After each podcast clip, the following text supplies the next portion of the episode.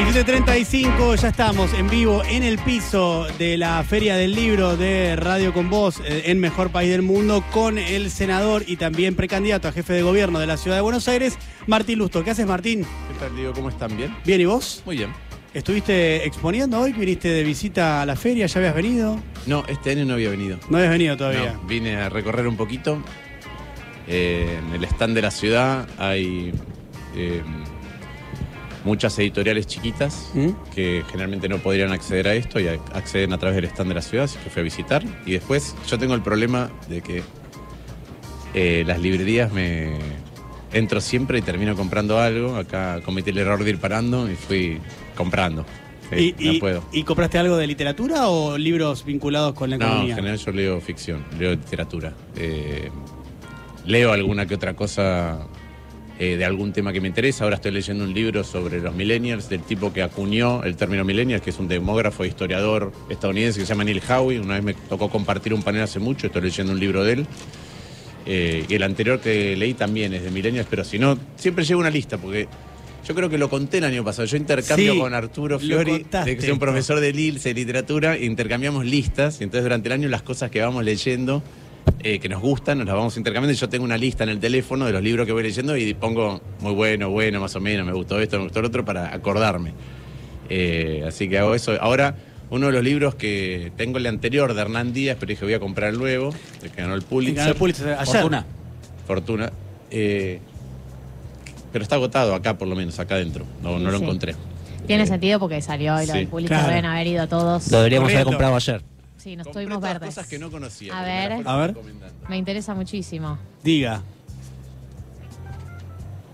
El verano que mi madre tuvo los ojos verdes, me lo recomendó Kike Abogadro, Mirá. Tatiana Tibu- Ti- Tibuliak. Mira, Este me recomendaron para mi mujer. las para palabras Carla. justas, Palabras justas. Y esto, argentino, Los Late, Llanos, Late Los Llanos. los llanos. Y Late y Sí, Lucas. Lucas es un gran libro. no lo leí. Es buenísimo. Eh, Los Llanos, eh, si tenés ansiedad, es un gran libro porque es una persona que se va como a las afueras de la ciudad, a una especie de, de casa en el campo, a lidiar con un desamor y tiene que adaptarse al ritmo de la naturaleza, digamos, a- al ritmo de las cosas, a otro ritmo y va como un poco reflexionando sobre ese cambio de ritmo. Eso para mí es lo bueno de la literatura, que no hay spoiler.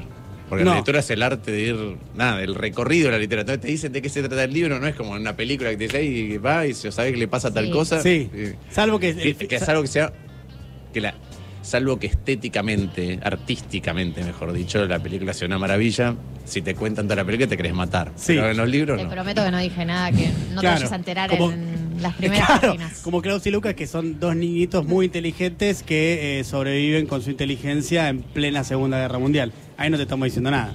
No. Estamos, No. te estamos spoileando nada. No. No. Nada. Hablando de eh, películas, ¿cómo termina la película de la interna de Juntos por Ah, el pensé Cambio? que me ibas a preguntar por la que acaba de estrenar mi mujer con Dolores Fonsi, No. que es extraordinaria. Blondie. Blondie, Blondie. hermosa. Sí. Hermosa película. Sí, Hermosa. Blondie. No la vi, la verdad, pero escuché buenos comentarios. Em, eso, la película de la interna de Juntos por el Cambio, ¿cómo termina? Vos ya sé, obviamente, a vos mucho no te importa, porque sos candidato, listo, pero... eh, Terminan las pasos. Cuando votemos todos y decidamos quién es el mejor candidato. Punto. A vos te da igual contra cuántos te enfrentes del PRO, por ejemplo, que sea candidato uno Ah, o ¿vos que sean la, de la, de la ciudad? Sí, Sí, la- cuanto mejor, cuanto mayor y mejor sea la competencia, creo que eh, más beneficioso es para el ciudadano que tiene que votar. Elige. Cuanto más candidato ponga de A vos te conviene. Para. No, no, sabés que yo no considero eso, es una. Después lo podemos discutir, porque me parece que no interesa lo táctico, pero yo no creo eso, porque depende. Hay un voto del PRO, es decir, para mí el electorado eh, le, le gustan ciertas cosas. Tiene más afinidad con ciertas prioridades, salud, educación o seguridad, tiene más afinidad con otras partes. eh, tiene vinculación directa y emocional con un partido, no, no sabemos cómo es el votante. La verdad que no sabemos. Yo no, no creo que haya un. Puede haber candidatos del PRO que sean más afines, por ahí en mi pensamiento, puede haber candidatos que sean que no sean del PRO, que sean más afines a la largura del PRO, puede haber de todo. La verdad que cuanto, insisto, la competencia, yo soy economista, así que creo en la competencia. Eh, no ¿Sos creo- liberal? ¿Cómo? ¿Sos liberal No, también? liberal en Ah. economía. No, yo ya me definí muchas veces y yo soy socialdemócrata. Después la gente se enoja. Pero ahora que no está de moda. Pero, a ver, básicamente, ¿por qué?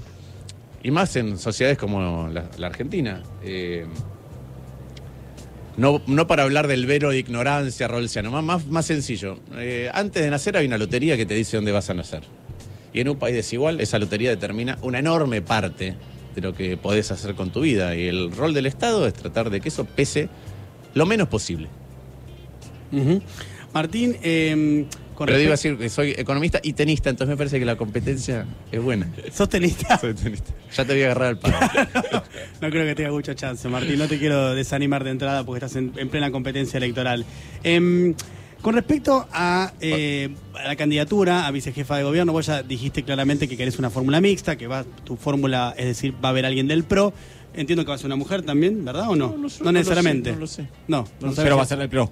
Va a ser el PRO, eso sí. Sí, sí, yo quiero que haya fórmulas mixtas. Bien. Seguramente, se- seguro no va a ser radical, pero vamos Va a, a ver. ser el pro. Vamos a ver. Perfecto. ¿Soledad Cuña? Vamos a ver.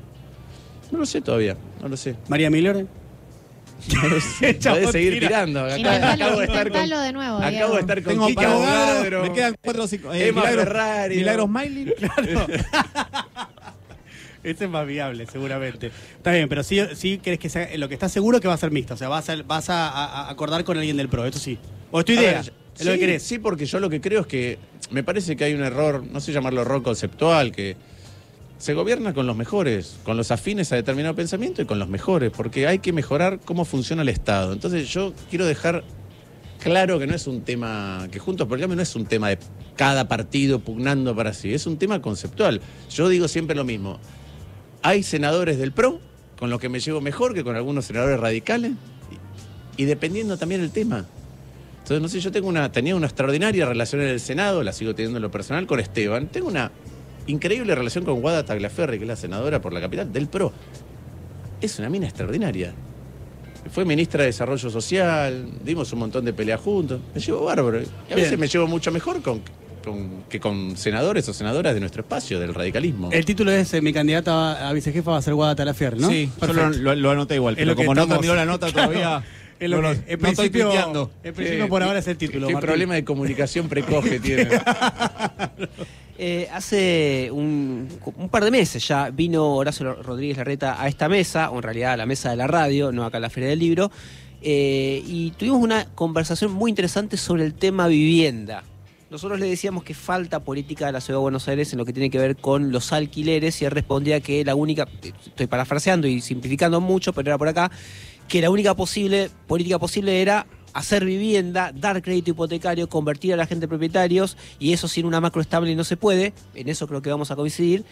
La pregunta es si no se puede hacer algo en el mientras tanto para mejorar las condiciones de un montón de gente que alquile y que le cuesta cada vez más. Eh, ¿Cómo qué? No sé, te lo pregunto a vos que sos candidato. Yo te digo, eh, primero, creo que la ley de alquileres, a mí me tocó en su momento cuando se debatía, eh, expliqué por qué tenía una consecuencia que iba a ser muy mala. Hay otra parte que, si querés, es más de definiciones, que me- de responsabilidades de- del propietario y del inquilino que me parecen interesantes para que no haya abusos.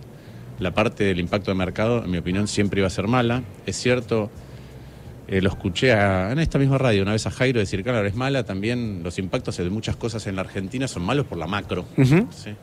¿Qué creo yo que pasa en la ciudad de Buenos Aires con el tema alquileres?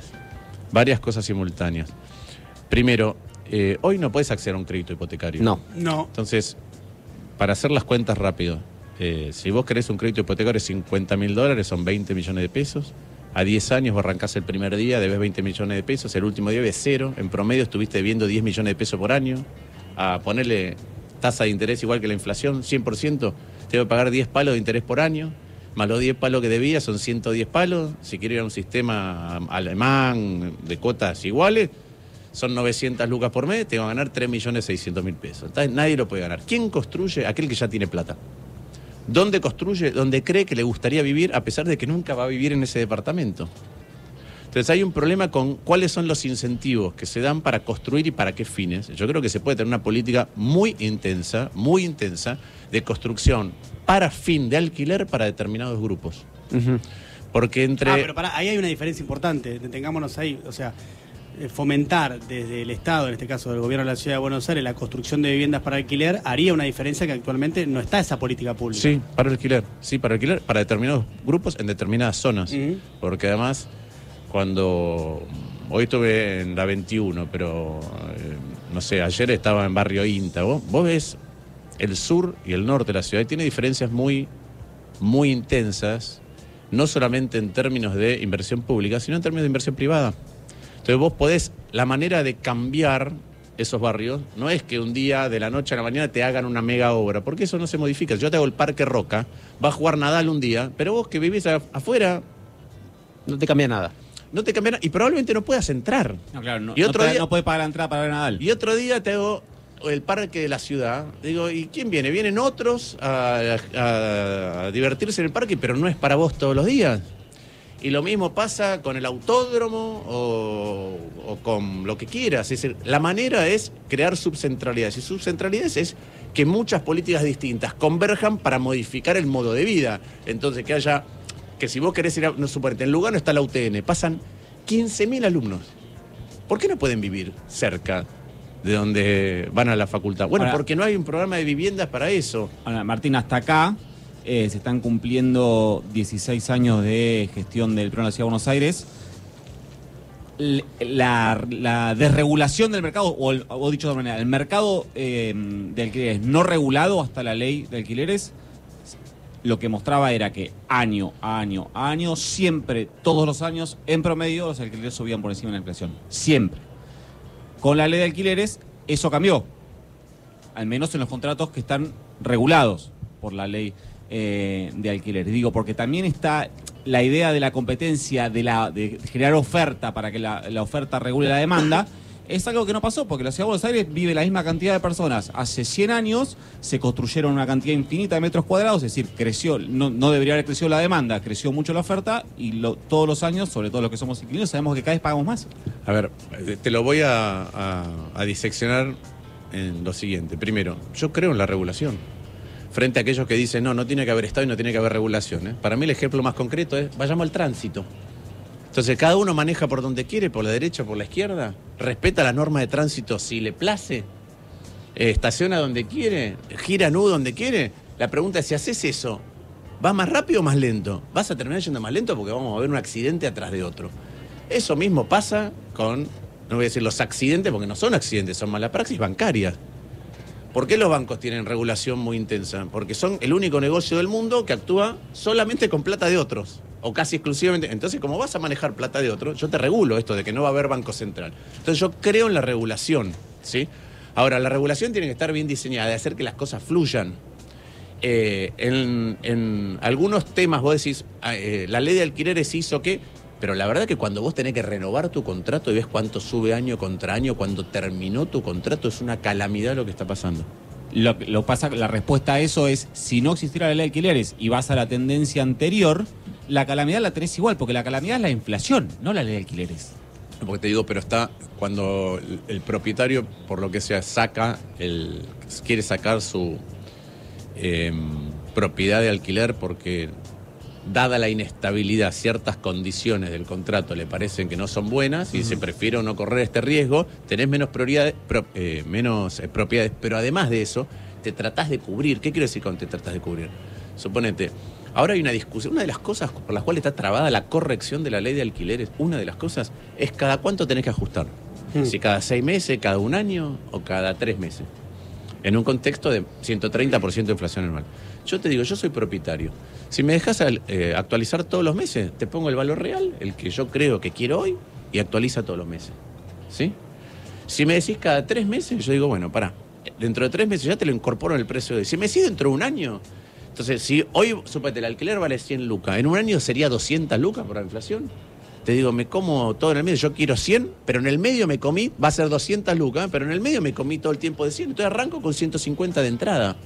Entonces aquel que hoy se le cae el alquiler y quiere renovar el mismo o sale a buscar otro, está teniendo un problemón. Parte es la macro, parte es la incertidumbre gener- generalizada, parte es que la nueva ley de alquileres en este contexto introduce una mayor inseguridad o incertidumbre para el propietario y entonces se cubre. Y cuando se cubre le hace un flaco favor a aquel que quiere alquilar y que tiene necesidad de alquilar. ¿Por qué es importante regular, pero regular bien? Porque es algo vital para todos. Es la posibilidad de llevar adelante tu proyecto de vida, es tu autonomía. Ahora, hoy estamos viendo por todos lados que, hablando antes de lo de la UTN, Los pendejos no pueden alquilar, perdón, los pendejos. Los, los jóvenes no pueden. En otro Cuando, país cuando estás ya viendo. son edad le puedes decir pendejos, porque ya es con bronca. Claro. No, Sí, podés. no, pero en otro país la autonomía de alguien es. Puedo llegar a tener un crédito para comprarme una casa. Acá los chicos están pensando, los jóvenes están pensando, che, ¿en algún momento voy a poder alquilar algo? ¿Voy a poder alquilar para tener un mínimo de autonomía? La respuesta hoy es no. Entonces yo sí creo que ahí es muy intenso lo que se puede hacer desde la política pública. Contrariamente a los que creen, insisto, que lo arregle el mercado. Te voy a dar otro ejemplo donde hay una mega disrupción que el mercado no puede arreglar y no está pudiendo arreglar en ningún lugar del mundo. Antes, citando las lecturas estas sobre cambios generacionales, cómo los percibimos nosotros, cómo se perciben ellos, cuál es la realidad, qué está pasando. Antes, la formación terminaba de ocurrir en el trabajo. Entonces, alguien salía de la facultad, si había podido estudiar, o del secundario, empezaba a laborar y te formabas en el trabajo. Hoy, en casi cualquier área, inclusive a las mega estrellas, los Bizarrap del mundo, los Duki, vos antes tenés que demostrar tu competencia a una escala muy grande para que el mercado te tome.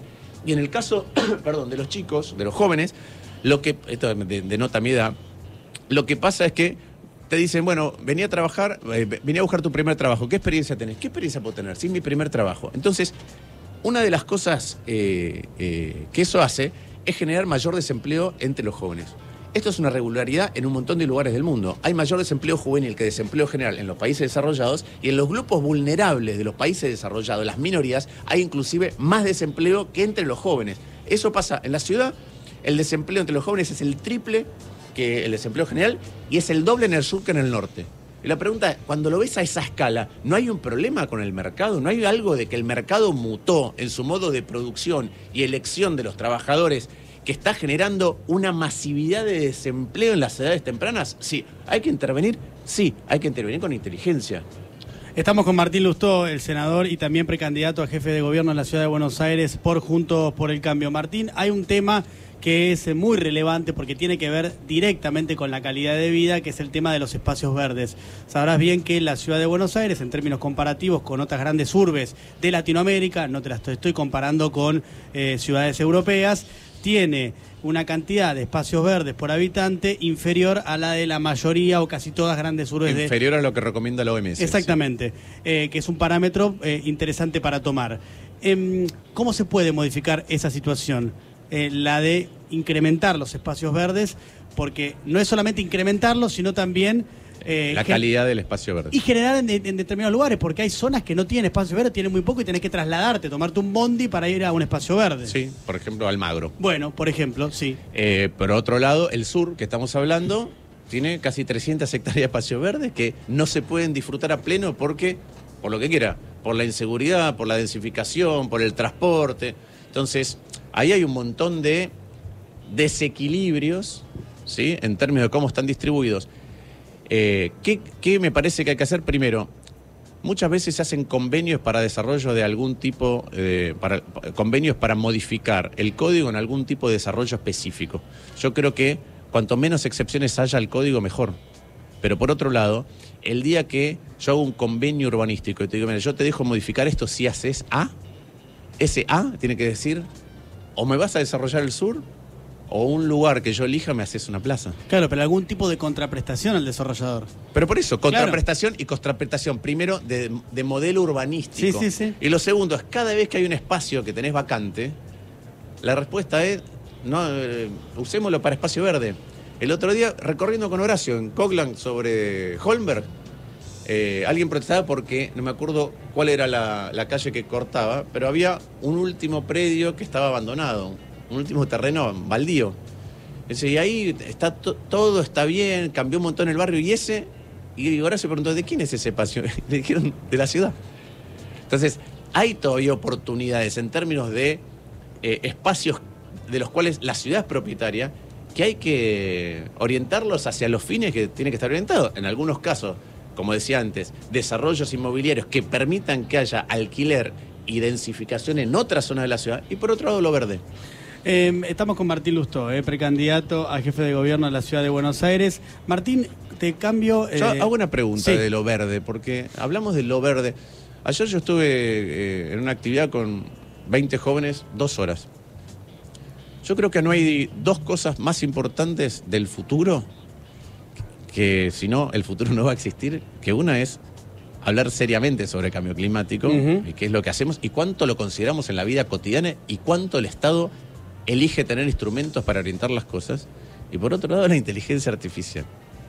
Eh, digo porque si no hablamos de espacio verde y no de eh, cuál es la contribución de las ciudades, que son grandes emisoras de, de, de, De carbono, de carbono, eh, grandes emisoras en un siglo, en el siglo donde ya en el mundo la mayoría de la gente vive en ciudades y no hay una discusión profunda, muchas veces por nuestro nivel de desarrollo y muchas veces por nuestras urgencias. Es decir, si vos decís, che, mira, a la mañana cuando salgo a laburar temprano y voy a la fila de- del colectivo, no sé si me van a chorear, digamos que el futuro del futuro es un tema un poquito más lejano.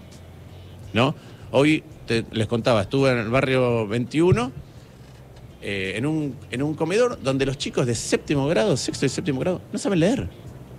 Entonces el comedor, el merendero, les complementa la formación que les tendría que dar la escuela. Y cuando decís, ¿por qué la escuela no aprende a leer? Porque los docentes no vienen porque es peligroso. Eh, Martín, nos quedan algunos minutos antes de que termine el programa. Te paso a la política nacional. El tema del día está vinculado con el fallo de la Corte Suprema de Justicia de eh, suspender las elecciones tanto en Tucumán como en, en San Juan. Entiendo que no habrás tenido tiempo de leer el fino del fallo, pero en términos generales estás al tanto del tema. ¿Qué te parece esta decisión de la Corte? Mira, no leí el fallo, me parece que es una decisión correcta. Y voy a explicar por qué más allá de lo estrictamente jurídico. Eh, Argentina es la federación presidencialista que tiene más diferencia entre las normas nacionales, constitucionales y las subnacionales. ¿Qué quiero decir con esto? Cuando fue la elección en Brasil, vos podías mirar la elección en Brasil, no sé, en CNN. Y en CNN solo te decían cómo iba Lula y cómo iba Bolsonaro. Cuando vos te metías en cualquier canal brasileño te decía estado por estado. Y un montón iban al balotaje. ¿Por qué? Porque tienen la misma norma a nivel estadual que la constitucional nacional. En Argentina vos tenés dos mandatos, dos mandatos de cuatro años, punto. Para presidente. Para presidente. Después te vas a una provincia. Para, y, y voto directo. Y además la ley de lema. eh, La, ley de lema, perdón, la, la- la ley de las pasos. Vos te vas a nivel local y puedes decir, eh, modifiqué la constitución, me reelijo indefinidamente, en otro lugar no hay ninguna reelección, Santa Fe y Mendoza. En un lugar hay ley de lema, la puedo suspender dos días antes de las elecciones porque se me canta, hago colectoras en Tucumán y hay 10 No se puede, las normas constitucionales deberían estar dentro de un rango tal que no modifiques a gusto y piacere en tu beneficio aquellas cosas que permiten la libertad de elegir. Si no, además me parece que es un problema el federalismo fiscal. ¿Qué quiere decir esto? Hay jurisdicciones que recaudan una gran parte y parte de eso, solidariamente y como corresponde, va al Estado Nacional que lo redistribuye a otras provincias. Pasa tangencialmente, no lo toca el Estado Nacional, pero la coparticipación. Si yo cada vez que hago ese sistema de igualación, alguien lo usa para construir poder político, cambiar la constitución, eh, preservarse 30 años en el poder, me parece que está mal. Lisa y llanamente, me parece que está mal. Y alguno podrá decir, desde el punto de vista histórico, no, pero eh, la, la Argentina es una federación y las provincias son preexistentes a la nación. Algunas, ¿no? Tierra del Fuego no. Muchas otras no. Entonces, hay muchas provincias que nacieron no después de la Constitución del 94, pero nacieron después de la Constitución previa. ¿Sí? Entonces, no es una justificación que Argentina sea un país federado para tener cualquier norma constitucional y apañar el sistema electoral. Nosotros, si me preguntaras a mí, me gustaría tener dos mandatos de cuatro años en todas las provincias, igual que tiene la nación. Martín, nos tenemos que despedir porque termina el programa. Eh, igual te esperamos próximamente cuando vengas con tu candidata a vicejefe con Guadalupe Talaferri, ¿verdad? Sí, ya lo tuiteé, Eh, porque ya terminó el programa, que- no dijo nada más importante. como- Claro, entonces no te dejó ningún título más que ese. Así que ya lo pusimos. Vamos a Te mandamos un beso, Guada. Gran senadora, Guada. Ahí está, entonces. Bueno, Me parece que Guada quiere ser senadora. vendrán próximamente el senador y la senadora entonces aquí. Eh, Martín eh, Lustó con nosotros. Gracias, Martín, por haber venido. ¿eh? No, un gusto. Un Gracias placer. a ustedes. Nos queda un mundialito para mañana, Gale Moldaski, la definición. Es así la cosa, ¿no? Así sos. Así soy.